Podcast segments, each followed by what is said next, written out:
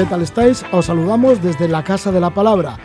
Llega nuestra señal desde las sintonías de Radio Euskadi y Radio Vitoria.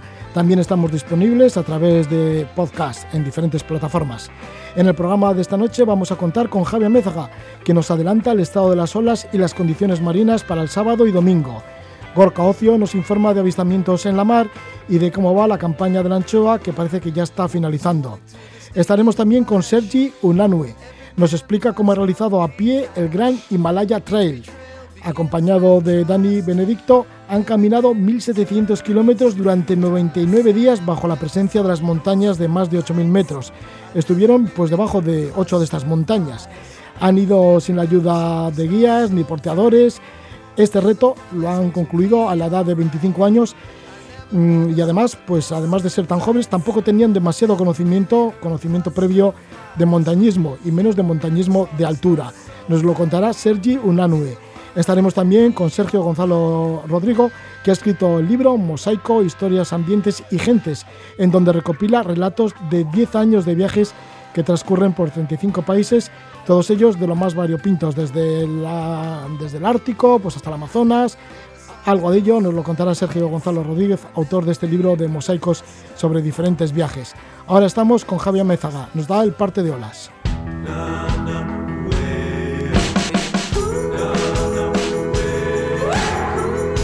Sobre el acantilado, avistamiento marino, barcos, velas y surf.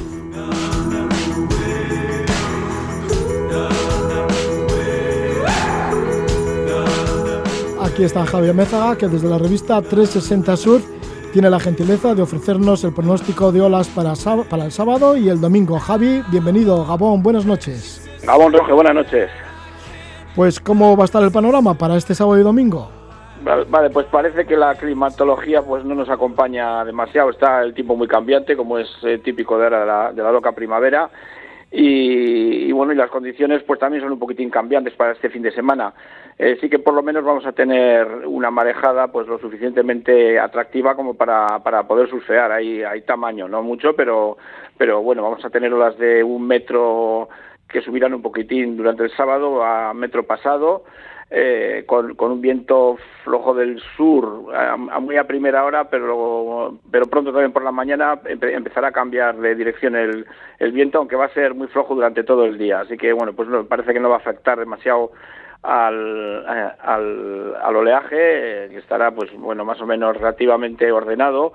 Aquí tenemos un periodo de 10 segundos que para, bueno, para olas de un metro, pues bueno, pues no está mal, vamos. El domingo sube el mar y puede que lleguemos a tener olas de que rondarán el metro y medio o casi los dos metros. Va, a haber un oleaje bastante bastante potente ya el domingo. Lo que pasa es que el, el viento se va a encañonar del oeste con un componente oeste-noroeste con bastante fuerza, eh, lo que va a hacer que, esté la mayoría de las playas, pues que estén todas eh, el, oleaje pues muy muy revuelto, muy muy mal para la práctica, además con un viento muy fuerte, salvo los eh, pues los pocos sitios que hay eh, protegidos de este de este viento. Además, como ya abren, parece que abren las fronteras con, con las otras comunidades, pues sí que, por ejemplo, en Cantabria, pues tenemos algunos sitios como Laredo y así que suele estar muy protegido, y aquí en Vizcaya también, pues obviamente, pues eh, Plencia, en Mundaca o o, vamos, eh, pero pero va a ser van a ser condiciones de bastante digamos desagradables con, con, con mucho viento así que pues bueno lo mejor se espera el sábado tal vez a primera hora y durante la jornada si no coge fuerza el viento y, el domingo pues a buscar eh, lugares protegidos. La temperatura del agua sigue en 14 grados, las huellas siguen marcando 14 grados, no acaba, no, acaba de coger temperatura, va muy tarde este año la, recuperación del, de la temperatura del agua. Y, bueno, el domingo sí que tenemos un periodo un poco más largo, 13 segundos, y pues bueno, que eso siempre tiende a llegar el, oleaje un poco más ordenado, casi todo con un viento muy fuerte. Así que eso, es lo que tenemos para este fin de semana. Bueno, pues habrá que aprovecharlo, habrá que disfrutar lo que se pueda.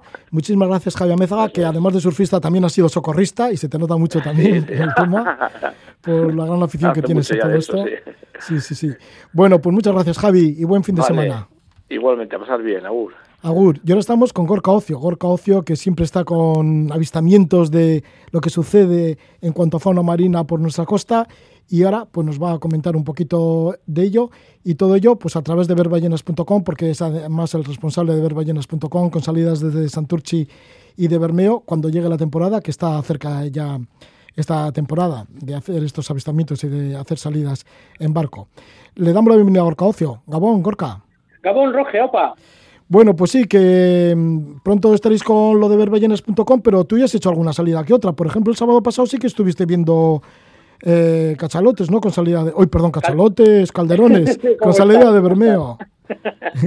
sí, eh, estamos guiando, dando asesoramiento técnico a las salidas de Coechea, Urdaibai y Galuse, y este sábado pasado hemos salido desde Bermeo y la verdad es que fue un día especial y muy bonito porque llevábamos casi dos años, que ya es mucho tiempo, sin ver a nuestras eh, uno de los cetáceos favoritos, que son los calderones comunes, y vimos una manada muy grande y la verdad es que nos dieron momentos muy bonitos y, fue un, un, reencuentro muy deseado en, la mar. ¿Y cómo está la campaña de la anchoa? Bueno, pues eh, hablando con los arranchales, eh, hay de todo y hay de todo, ¿eh? Eh, en general, desesperación. O sea, lo que comentan, tú hablas con quien hablas, todos dicen que la situación muy mal. De hecho, eh, ahora la flota estaba dividida como en dos bloques, unos pescando en frente de Santander y otros más o menos en frente de Llanes. Luego, dependiendo, pues eh, los barcos iban a vender o, a, o la mayoría a Santonia o si no a, a Gijón. se ve que no hay anchoa porque están cogiendo anchoa pequeña y están pagando un poquito mejor que antes, ¿no? Por ejemplo, anchoa de 69 granos, que es anchoa muy pequeña, los han estado pagando entre 0,70 y 1,25 euros el kilo, cuando hasta hace unos, unas semanas esa misma anchoa la pagaban a 0,17 céntimos. O sea, esto hace una idea de que realmente no hay anchoa y los compradores compran lo que hay y también están, han cogido algunos otros barcos con un poco más de suerte, anchoa de 40 y de 45, aún así sigue siendo anchoa pequeña, y han estado pagando entre 1,10 y 1,85 euros. Y esta desesperación pues está llevando a que algunos barcos estén cambiando ya el oficio, estén preparándose para salir al bonito, incluso el 20 de este mes, lo que es eh, una, una fecha muy, muy temprana. Bueno, pues de la anchoa al bonito, ya veo lo que pasa con el bonito. Y siguiendo con información de lo que se ha visto últimamente por la costa, parece ser que hay un delfín, ¿no? Un delfín varado en Lequitio. Sí, esta mañana nos han reportado un delfín eh, listado, un, juvenil, que ha varado vivo en la, en la playa de Carraspio y por desgracia pues, eh, pues ha muerto el pobre delfín, ¿no? Y nada, los de Ámbar lo han recogido, les, le harán la, la necropsia y a ver si pueden saber de qué ha muerto. Bueno, pues a ver, igual dentro de unos siete días, cuando hagamos esta nueva conexión con Gorka, con Gorka Ocio, pues nos puedes comentar. Muchísimas gracias, Gorka, por estar ahí, cerca de la costa. A seguir bien. Venga, Rojas, la semana que viene. Agur, agur. Agur, agur. Y nosotros continuamos aquí en la Casa de la Palabra. Y ahora, pues sí, nos tiramos desde la mar, desde estos avistamientos que nos va comentando Gorka Ocio, pues nos tiramos al Himalaya y vamos a recorrer a pie el Great Himalaya Trail, el gran recorrido sobre el Himalaya.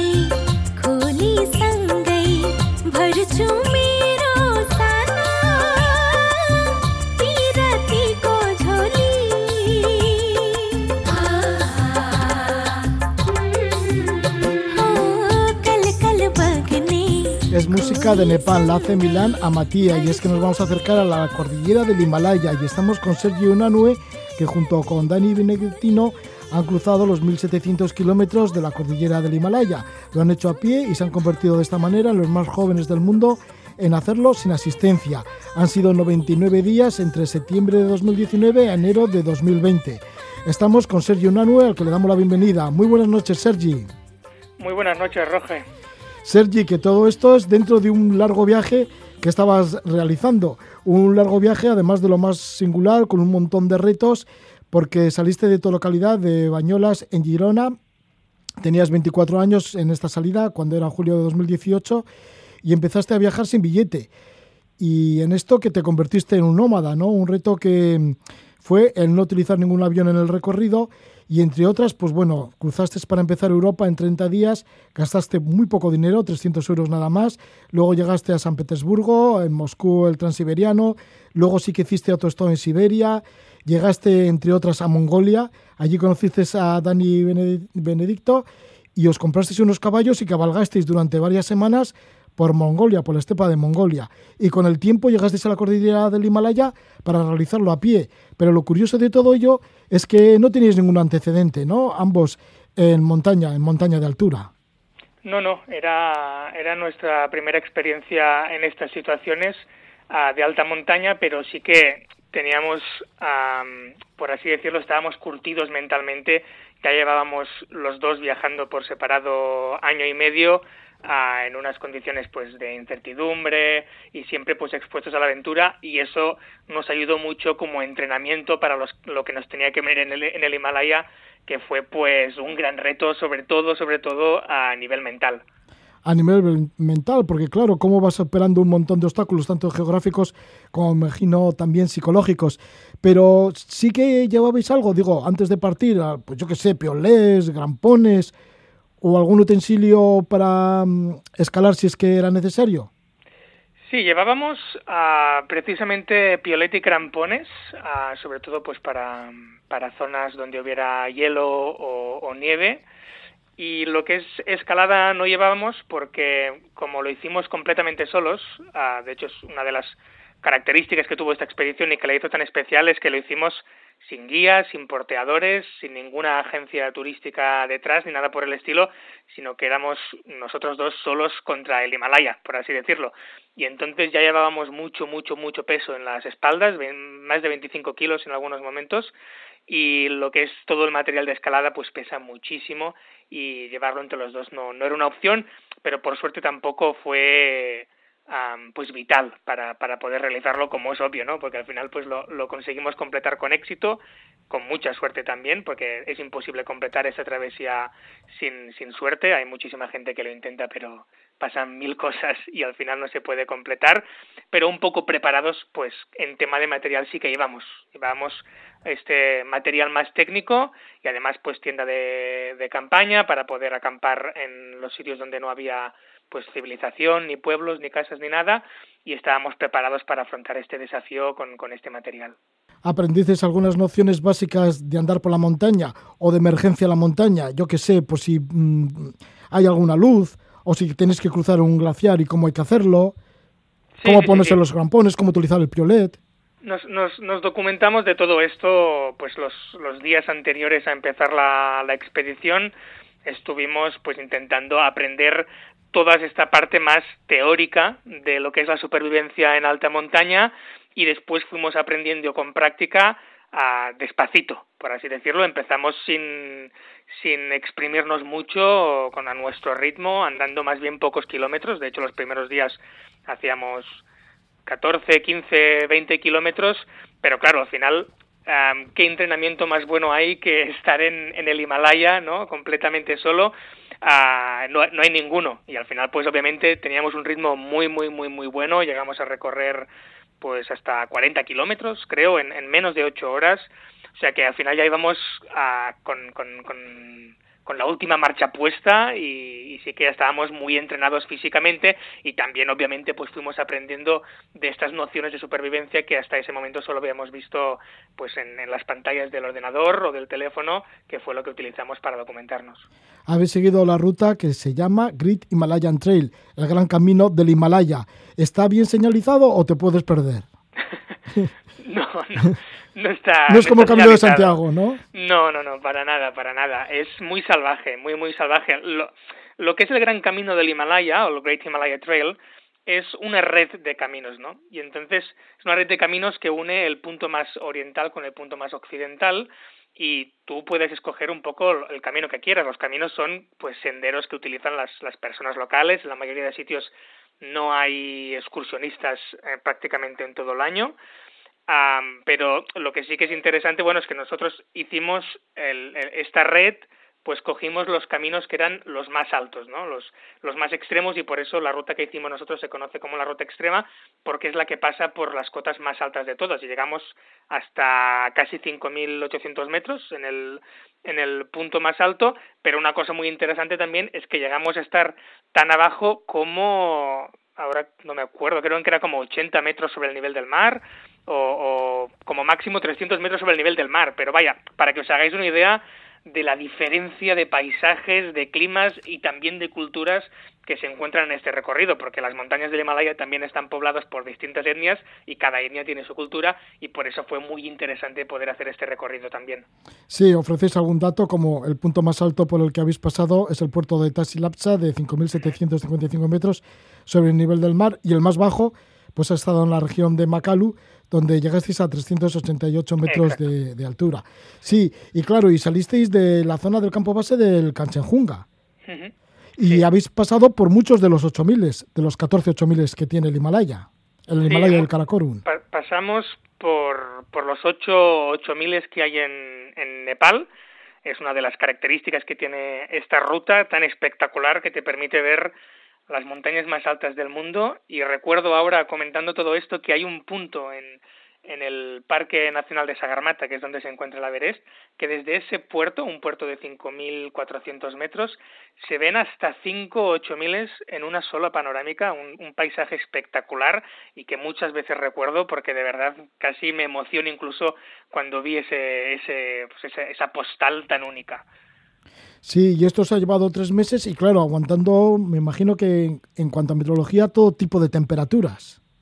Sí, sí, sí, efectivamente. Hasta 30 grados positivos ¿no? en las cotas bajas y en los primeros días, hasta menos 25, incluso a lo mejor llegamos a los menos 30 por la noche en la zona más fría del Himalaya, que es, que es Dolpa, y allí de hecho eh, una mañana que fue muy fría y que allí pecamos de novatos porque salimos un poco demasiado pronto, ah, pues, pues se me congelaron los 10 los dedos de la mano, por suerte nada grave, al cabo de unas semanas pues ya me recuperé completamente, pero sí que el, bueno, la, la, la temperatura y eh, la naturaleza no perdona, ¿no? Y, fue pues toda una experiencia tener que afrontar estos menos 25 grados a que estás viendo que todo a tu alrededor se congela, no solo tus dedos, sino pues la, la barba, incluso la ropa que habíamos dejado en la tienda mientras dormíamos, pues estaba congelada, los pantalones congelados, las, las botas también congeladas. No perdona, no perdona la naturaleza y no perdona el frío del Himalaya. ¿Dónde os cobijabais? ¿Siempre estabais con la tienda? Acampamos, uh, creo que fueron unos 16 días, no llegaron a 20 días acampando y los otros días pues íbamos a, en la mayoría de pueblos ahí lo que se llama en inglés una guest house que son bueno pues casas de, de gente local que normalmente acogen a porteadores que los porteadores en estas zonas de, del mundo pues son muy importantes porque no hay carreteras, no hay vehículos, como mucho hay pues caravanas de caballos o de yaks, pero la manera tradicional de transportar cosas, incluso electrodomésticos, es en las espaldas de los porteadores. Y estos porteadores se quedan en estas casas de gente local que les ofrecen no solo un sitio donde dormir, sino también pues un plato caliente del dalbat, que es el plato tradicional de Nepal, que es básicamente una mezcla de arroz, lentejas y alguna verdura si, si tienes suerte. Sí, y siempre teníais abastecimiento, digo, porque igual podían pasar varios días que no teníais alimento o agua, que teníais que cargarlo todo en la mochila. Sí, no, claro, efectivamente había días que podíamos estar pues hasta dos, tres días sin, sin encontrar a ninguna otra persona, ¿no? Y estos días pues ya estábamos preparados, ya lo habíamos visto en el mapa, lo habíamos comentado con personas que nos íbamos encontrando en el camino, sabíamos que iban a llegar estos puntos más remotos y ya pues efectivamente nos cargábamos con, con, con la comida y con el agua y por suerte nunca nos faltó, ¿no? Lo que sí que nos faltó en alguna ocasión es agua, porque cuando llegas a determinada altura, pues obviamente los ríos mm, están completamente congelados o directamente no existen según la época del año. Y por supuesto que hay muchísima nieve, pero ese era siempre nuestro recurso más extremo y no lo tuvimos que utilizar, pero sí que en una ocasión estuvimos 25 horas administrando menos de 2 litros, 1,75 litros entre las, entre las dos personas que éramos. Y fue también pues una prueba de, de racionar ¿no? la, la poca agua que teníamos, de aguantar y al final cuando encontramos una cascada que estaba congelada casi completamente, pero que tenía algún algún chorro de agua cristalina que salía por allí, pues también disfrutamos mucho de ese momento de al fin encontrar esa agua que tantas ganas teníamos de, beber. Así que tuviste esas congelaciones en los 10 dedos de las manos y también ese problema con la deshidratación. Sí, sí, sí, sí, así es. Y de hecho la deshidratación ya la habíamos experimentado en nuestra primera aventura juntos, que fue, como comentabas antes, en, en Mongolia, Y, ya sabíamos un, un poco pues cuáles eran los síntomas y también pues habíamos aprendido gracias a nuestras aventuras también individuales pues lo importante que es la hidratación en todas las partes del mundo es siempre uno de los principales problemas cuando te estás enfrentando a la naturaleza y por eso pues bueno creo que lo, racionamos todo muy bien y los efectos de la deshidratación no fueron excesivamente severos con nosotros. Sergi, ahora volvemos de nuevo al Himalaya y esa caminata que habéis realizado durante 99 días por el Himalaya de Nepal.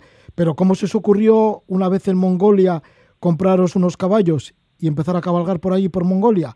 ¿Que debisteis estar como tres semanas? Sí, tres o cuatro semanas en total estuvimos. pues fue idea de Dani. Yo, siempre había soñado con, con algo parecido. De hecho, había incluso visto la, la historia de un, de un chico australiano que había ido también en caballo por, por Mongolia y era una historia pues que a mí me parecía un sueño, ¿no? Como algo imposible. Pero bueno, mi, mi amigo Dani, que en aquel entonces ni lo conocía, ¿no? conectamos a través de las redes sociales y, y, me, lo, me lo propuso porque vio que pues yo también viajaba de una manera muy similar a la suya a él también le gustaba, pues como a mí, viajar a través de la gente local, alejados de los circuitos turísticos y buscando un poco también de retos personales.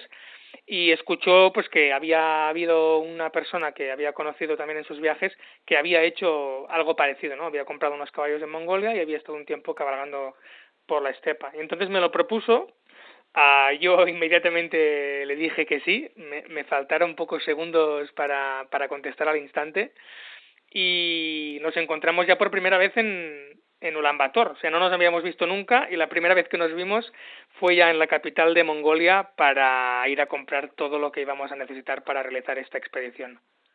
Y así, ¿cómo fue esto de cabalgar por Mongolia con esos caballos? Porque anteriormente habéis andado también a caballo. Uh, a ver, pues un poco como lo que contábamos del Himalaya, que lo habíamos hecho sin, sin mucha experiencia previa en, en lo de Mongolia. Sí que habíamos cabalgado alguna vez, pero no teníamos ningún conocimiento de hípica, no sabíamos cómo cuidar de los caballos, no sabíamos cómo atar los caballos, cómo preparar uh, todo el material para poder montar un caballo, las alforjas, la silla de montar, todas estas cosas las tuvimos que aprender también en una clase intensiva, pues pocos días antes de, de empezar la expedición pero fue, bueno, pues, pues nos, nos gustan mucho, tanto a Dani como a mí, y, y las aventuras que hemos tenido por separado, pues también son muy parecidas a estas en el sentido de que buscamos que haya una parte de aprendizaje muy importante, ¿no? Y en el caso de los caballos, pues por supuesto, después de estar tres semanas a lomos de caballos en Mongolia, que es el país por excelencia de los caballos, obviamente ahora sí que tenemos unos conocimientos aceptables de hípica, aceptables de caballos y también de supervivencia, y en el Himalaya nos pasó lo mismo, ¿no? También ahora pues tenemos, obviamente, después de 99 días por las los senderos más altos y, más peligrosos del mundo, pues tenemos también unas nociones que ya se nos quedan para siempre, ¿no? Y siempre intentamos que estos retos que nos vamos marcando tengan esta, esta parte tan importante didáctica, de aprendizaje, de llevarnos algo más aparte de lo que es la propia experiencia a nuestras mochilas, ¿no? Y eso es muy importante, creemos también para en el futuro poder afrontar otras aventuras de, de este estilo. Sí, son desafíos y retos y como desafíos y retos pues siempre hay la peligrosidad.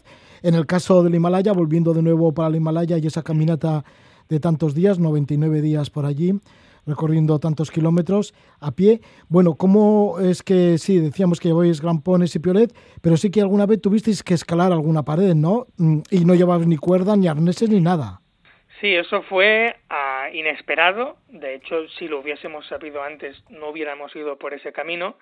Pero nos pasó algo y es que el camino se iba empinando despacio paulatinamente, sin casi darnos cuenta, y llegó un momento que estábamos en una pared prácticamente vertical, era en la región de Dolpa, que antes os comentaba que es la más fría del Himalaya, pero también es la más remota y también la más extrema. Los senderos prácticamente no son ni visibles, no están nada trillados y uno tiene que utilizar pues el GPS y también un poco de imaginación para intentar entender cuál es el camino.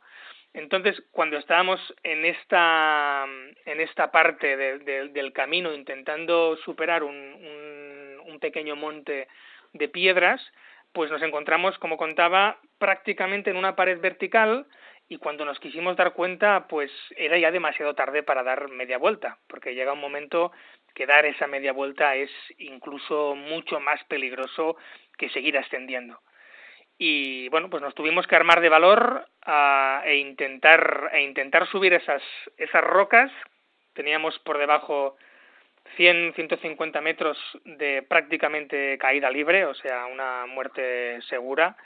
Y fue muy duro. Dani sí que tenía un poco de experiencia escalando yo casi nada y hacerlo con una mochila de 25 kilos en la espalda que te desequilibra muchísimo pues a mí, por ejemplo, me generó bastante una situación pues bastante peligrosa en la cual no podía seguir escalando y tuve que pues bueno, respirar hondo, intentar pensar qué era lo mejor que podía hacer, aunque reconozco bueno que fue sin lugar a dudas para mí el momento de, de más terror. Mm, me inundó pues una profunda impotencia, no podía subir, no podía bajar, no sabía qué iba a pasar conmigo entonces, pues como decía, intenté relajarme, que eso es algo que tanto Dani como yo sabemos que es muy importante en las situaciones de tensión, y observar y analizar el entorno.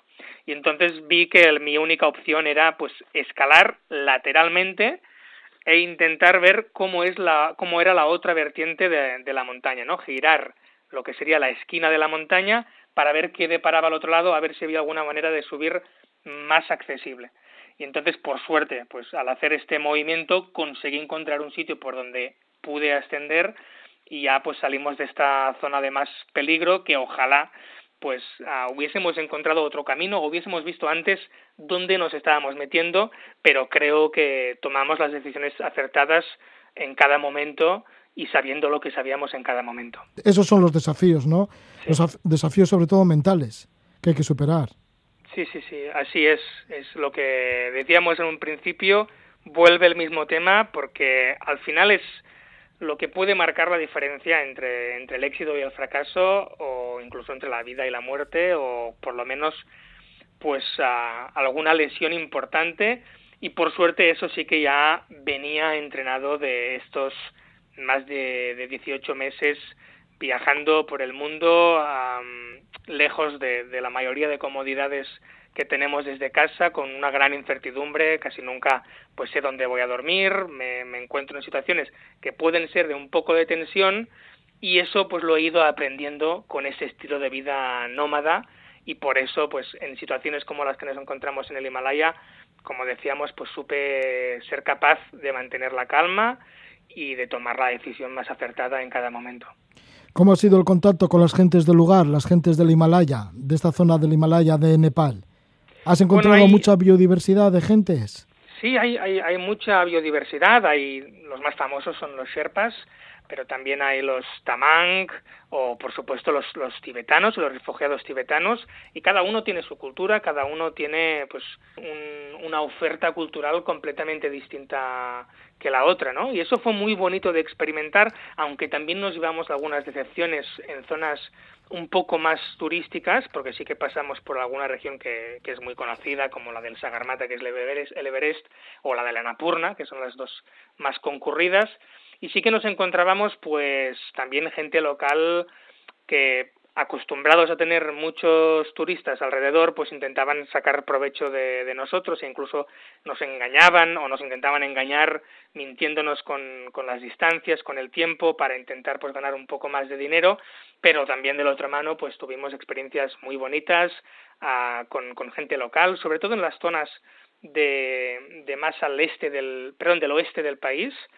Um, allí pues prácticamente no, no, no hay visitantes extranjeros y allí tuvimos experiencias muy muy bonitas con, la gente local, compartimos muchos tés con, con mantequilla, el típico té tibetano que, que también nos entraba con el frío que hacía afuera, porque aquí estábamos en, en pleno invierno y pudimos también pues observar la cultura local, que eso es algo muy bonito de los viajes y que en el Himalaya pues también pudimos tener esta dosis de, de cultura local.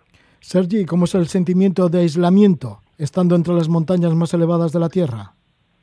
Pues es, es, es, es una dosis de humildad, ¿no? te, te hace sentir diminuto uh, en comparación con todo lo que te rodea, con el planeta, con la naturaleza, pero al mismo tiempo te hace sentir inmenso te sientes un afortunado de estar allí y también es muy interesante el impacto a nivel mental que tuvo todo el, el recorrido en plena naturaleza porque son muchísimas horas en las que estás andando, no estás en contacto con otras personas más que con tu compañero, que al final pues cada uno también va un poco a su bola porque obviamente son muchos días juntos y al final estás tú solo con tu cabeza y eso también es muy interesante porque, bueno, para mí personalmente me sirvió como una especie de meditación para poner en orden todos mis pensamientos, para aprofundir en mis, en mis opiniones y en definitiva fue un ejercicio muy interesante y que a veces ahora que vuelvo a estar un poco pues en la civilización, por así decirlo, echo de menos, ¿no? Ese diálogo interno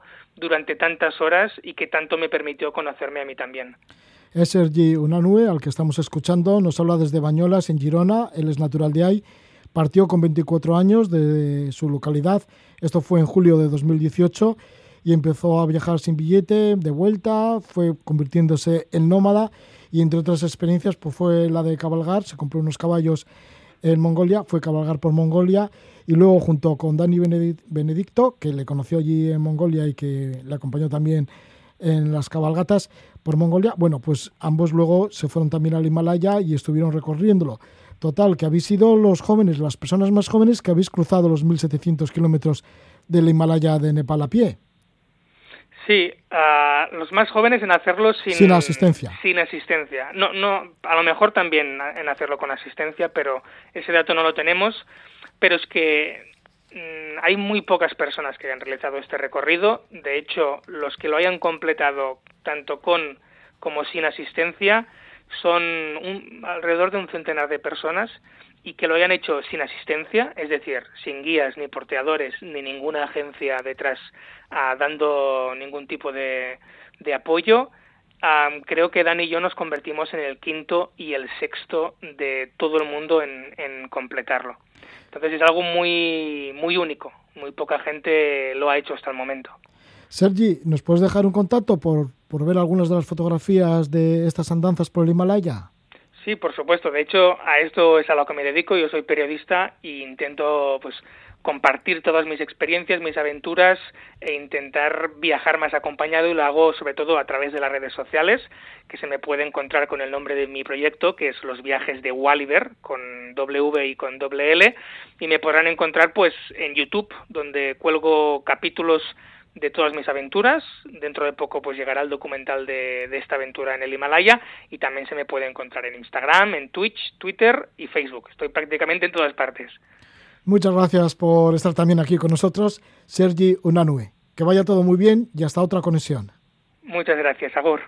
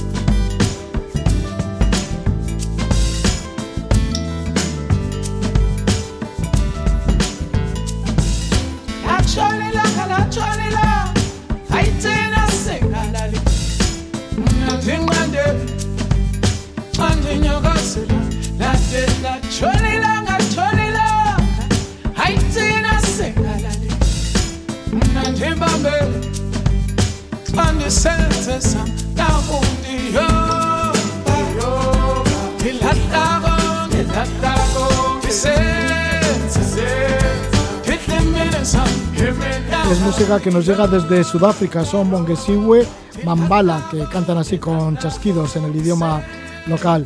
Bien, pues vamos a acercarnos a Sudáfrica y otros muchos sitios a través de un libro que lleva el título de Mosaico. Mosaico con historias, ambientes y gentes del mundo. Su autor es Sergio Gonzalo Rodrigo, que nació en Madrid en el año 1982. Desde temprana edad une la literatura con el viaje. Bueno, esto desde temprana edad le llamó mucho la atención y desde que pudo hacerlo, pues sí que viajó y escribió.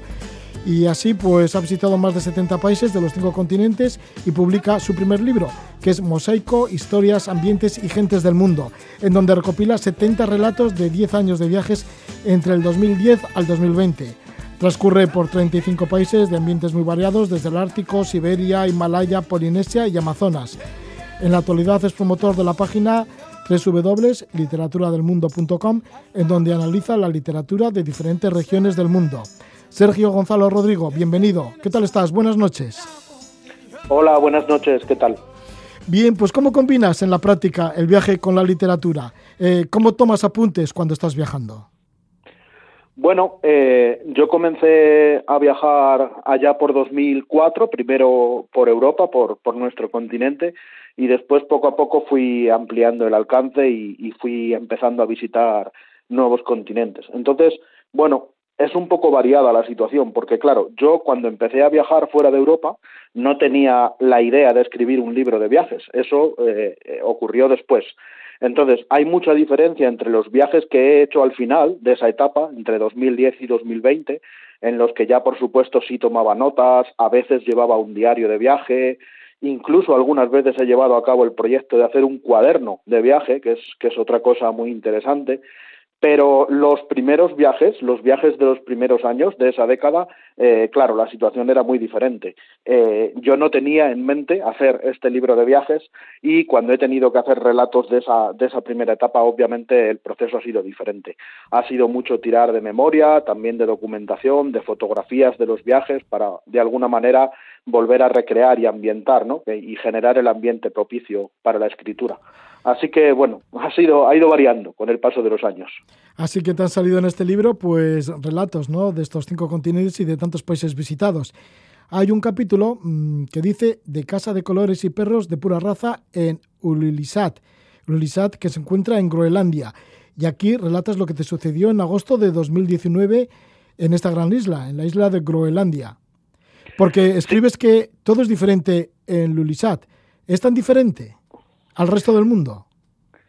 Sí, ese es uno de los últimos viajes que hice, de los que forman parte de, de este libro, y, y, sí, es un lugar muy diferente, tanto por su naturaleza, eh, porque hay elementos de la naturaleza que, que obviamente en estas latitudes no conocemos y casi podríamos decir que ni imaginamos, pero ya no solo por la naturaleza, también por el, por el componente humano, ¿no? Porque allí eh, la práctica mayoría de la población es población inuit y bueno, es un pueblo que a lo largo de la historia se ha visto obligado a vivir en, en un medio muy diferente al nuestro y muy hostil también y entonces la concepción de todo es, es muy diferente. La relación con la naturaleza, la concepción de la vida, la relación con otros seres humanos es, es casi casi como visitar otro planeta. Para empezar, las casas son de colores. Bueno, esto pasa también en diferentes partes del mundo y sobre todo en el norte de Europa, creo yo. Y bueno, pues para empezar dices eso, que las casas son de colores y los constructores se tuvieron que adaptar al terreno rocoso y al frío. Así que las tuberías van por fuera de la superficie. Sí, eso es. El, el tema de los colores es cierto que se da en otras partes del mundo, pero la situación de Groenlandia es peculiar porque existe una especie de código de colores con el cual eh, un color determinado significa algo. Es decir, a lo mejor el verde es el color de la escuela, el amarillo es el color del centro de salud. Entonces, eh, es una manera de que ellos, los inuit, pues reconozcan de manera fácil qué edificio es cada uno y entonces sí que se da en más sitios, pero yo creo que la situación de allí es peculiar y efectivamente allí la mayoría del, terreno es, es de pura roca en Ilulisat. Eh, no solo eso, sino que la topografía es complicada y por supuesto está el factor del clima y eso hace a que eso hace que efectivamente la construcción de las casas eh, sea bastante peculiar. Son casas construidas en altura casi siempre, se accede a ellas por unas escaleras de madera que a su vez se van apoyando en distintas plataformas que van dando paso a las distintas alturas. Es, o sea, sí, es otro, otra manera de concebir todo, ¿no? En ese caso, por las circunstancias de la naturaleza que obligan, obligan a hacer todo diferente. Te llama la atención también los perros de raza groenlandesa que tiran de los trineos y a la tarde se oyen aullidos esperando el alimento ¿no? de, cientos de perros. Sí, ese es un tema interesante, pero también un poco cruel. Eh, porque claro, esos son los perros que durante todos los meses de invierno sirven, como bien decías, para, para tirar de los trineos. Pero claro, en verano están ociosos. En verano no hacen nada ni hacen nada con ellos. Entonces los tienen atados en una especie de colonias específicas para ellos que hay en, distintos eh, puntos de cada pueblo y, bueno, es bastante cruel, ¿no? Porque primero no se pueden mover, les dan de comer solo una vez al día, con lo cual llegan auténticamente desesperados a, a, ese momento del día en que llegan sus dueños con la comida y, bueno, la verdad que sobrecoge, sobrecoge solo escuchar los aullidos, los aullidos que ellos emiten eh, cuando precisamente en el momento en el que les llevan la comida, por, por la pura desesperación que, que sienten por comer, es, es, un tema sobrecogedor. En Groenlandia gozaste de la observación de icebergs y ballenas, pero vayamos a otro de los capítulos y vayamos de Groenlandia hacia el Amazonas de Colombia. Nos situamos en Leticia y ahí tienes un relato que lleva el título de Espíritus y Plantas de la Selva. Esto fue en enero de 2015 y ahí estuviste con un guía que se llama Walter de la etnia Jitoto y os adentrasteis en la selva. ¿Qué es lo que relatas? Sí, eh, efectivamente, como bien dices, el, el eje que, que, vertebra ese relato es, es una caminata que hice por, por la selva, por el Amazonas, con esta persona, Walter, que bueno, allí en la zona le apodaban Panero, y, todo el mundo le conocía así. Entonces, bueno, yo contraté una excursión, empezamos a hacer una caminata por mitad de la selva. Obviamente él conocía lo que estábamos haciendo y, y el trayecto por el que estábamos caminando. Visitamos a una comunidad, a una comunidad de indígenas Huitoto, que es la etnia a la que él pertenecía, no solo él, sino prácticamente toda la gente que habitaba en esa zona. Esta es una zona que estaba como a unos 12 kilómetros de Leticia, que es la ciudad del Amazonas en Colombia. Y bueno, efectivamente hicimos una caminata, obviamente en esa caminata fuimos viendo e interiorizando un poquito la selva, encontramos algunos animales a nuestro paso también, y bueno, después estuvimos comiendo con esa comunidad de indígenas Huitoto a la que fuimos a visitar, comimos un pescado del río, del Amazonas, bueno, de uno de los afluentes del Amazonas, un pescado que se llamaba arenga, entonces fue, fue una buena experiencia y una buena forma de, de adentrarme en la vida de ellos, de los Huitoto, ahí, en plena selva. Walter te comentaba que el animal más peligroso es el oso hormiguero, que tiene una tremenda fuerza. Sí, eso es un tema curioso, ¿no? Porque cuando uno piensa en los animales más peligrosos del Amazonas, no sé, estoy seguro que o bien se le ocurre un gran felino como el jaguar, o bien, no sé, algún insecto o serpiente que sea venenoso.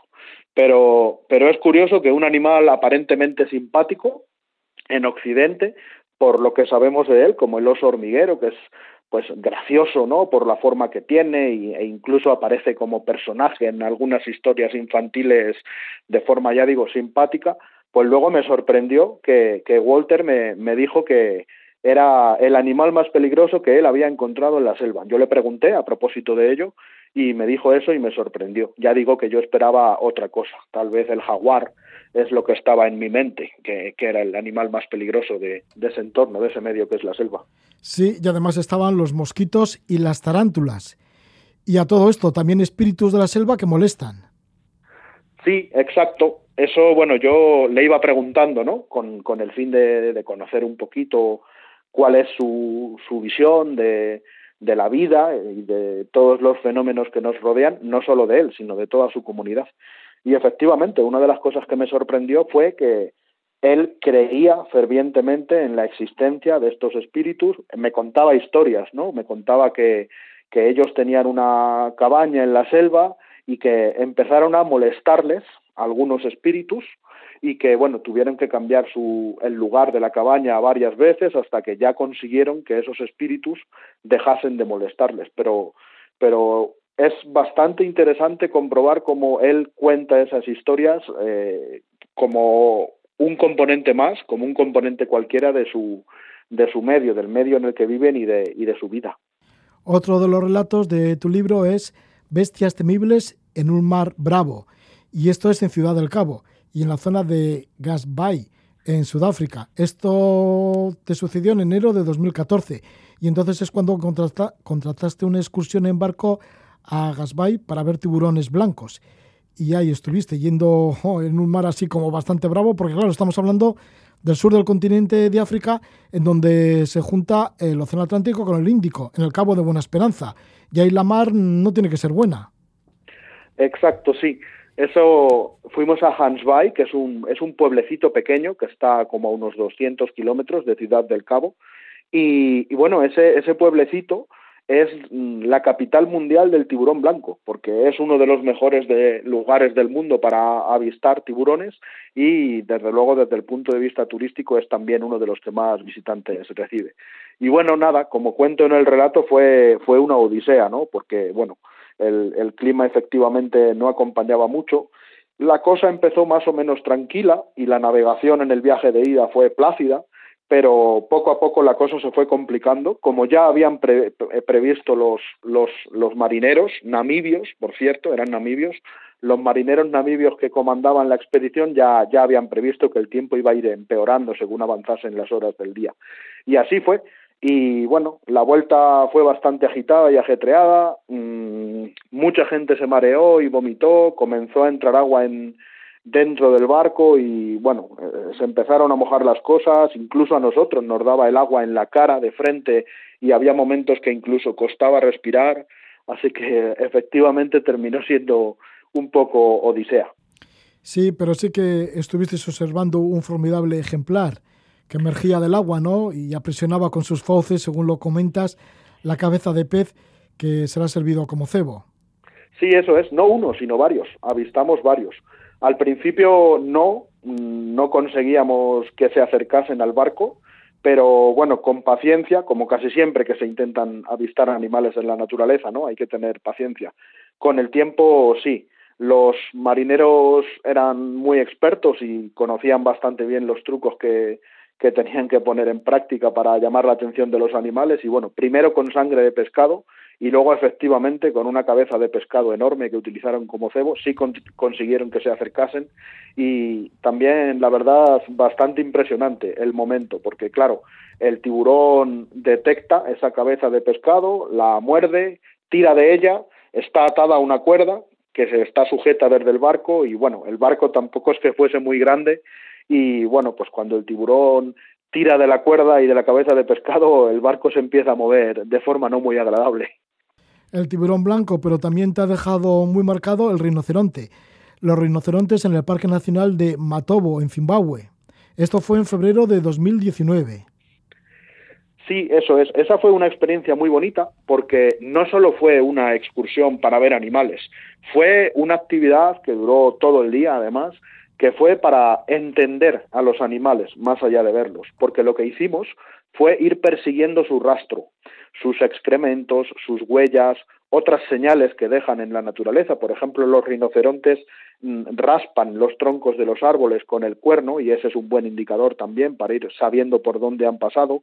Entonces, dedicamos la mañana a buscarles sin éxito, pero bueno, como en las buenas historias, después de que el nudo de la historia fuese un poco complicado, pues luego hubo final feliz, porque por la tarde sí que pudimos avistar a una familia de rinocerontes de la manera más tonta posible, eh, es decir, ya casi sin ir buscándoles, y fue, fueron momentos muy emocionantes, porque estuvimos como un cuarto de hora a unos 10 o 15 metros de una familia de rinocerontes. Ellos sabían que estábamos ahí perfectamente por cómo se comportaban a partir de las indicaciones que nos iba dando nuestro guía y, fue muy emocionante porque ellos sabían que estábamos ahí, pero estaban relativamente tranquilos y fueron como unos minutos de convivencia ¿no? con, con uno de los animales más, más fascinantes que existen en la naturaleza. Pues sí, esta caminata en busca del rinoceronte es uno de los temas, uno de los relatos que aparecen en este libro, Mosaico, Historias, Ambientes y Gentes del Mundo, de Sergio Gonzalo Rodrigo. Un libro que lo edita Eride Ediciones. Pues muchas gracias por estar con nosotros, Sergio Gonzalo Rodrigo, y que sigas con tus viajes si hay posibilidad de ello. Que vaya todo muy bien, Sergio Gonzalo Rodrigo. Gracias a vosotros. Un saludo. Adiós.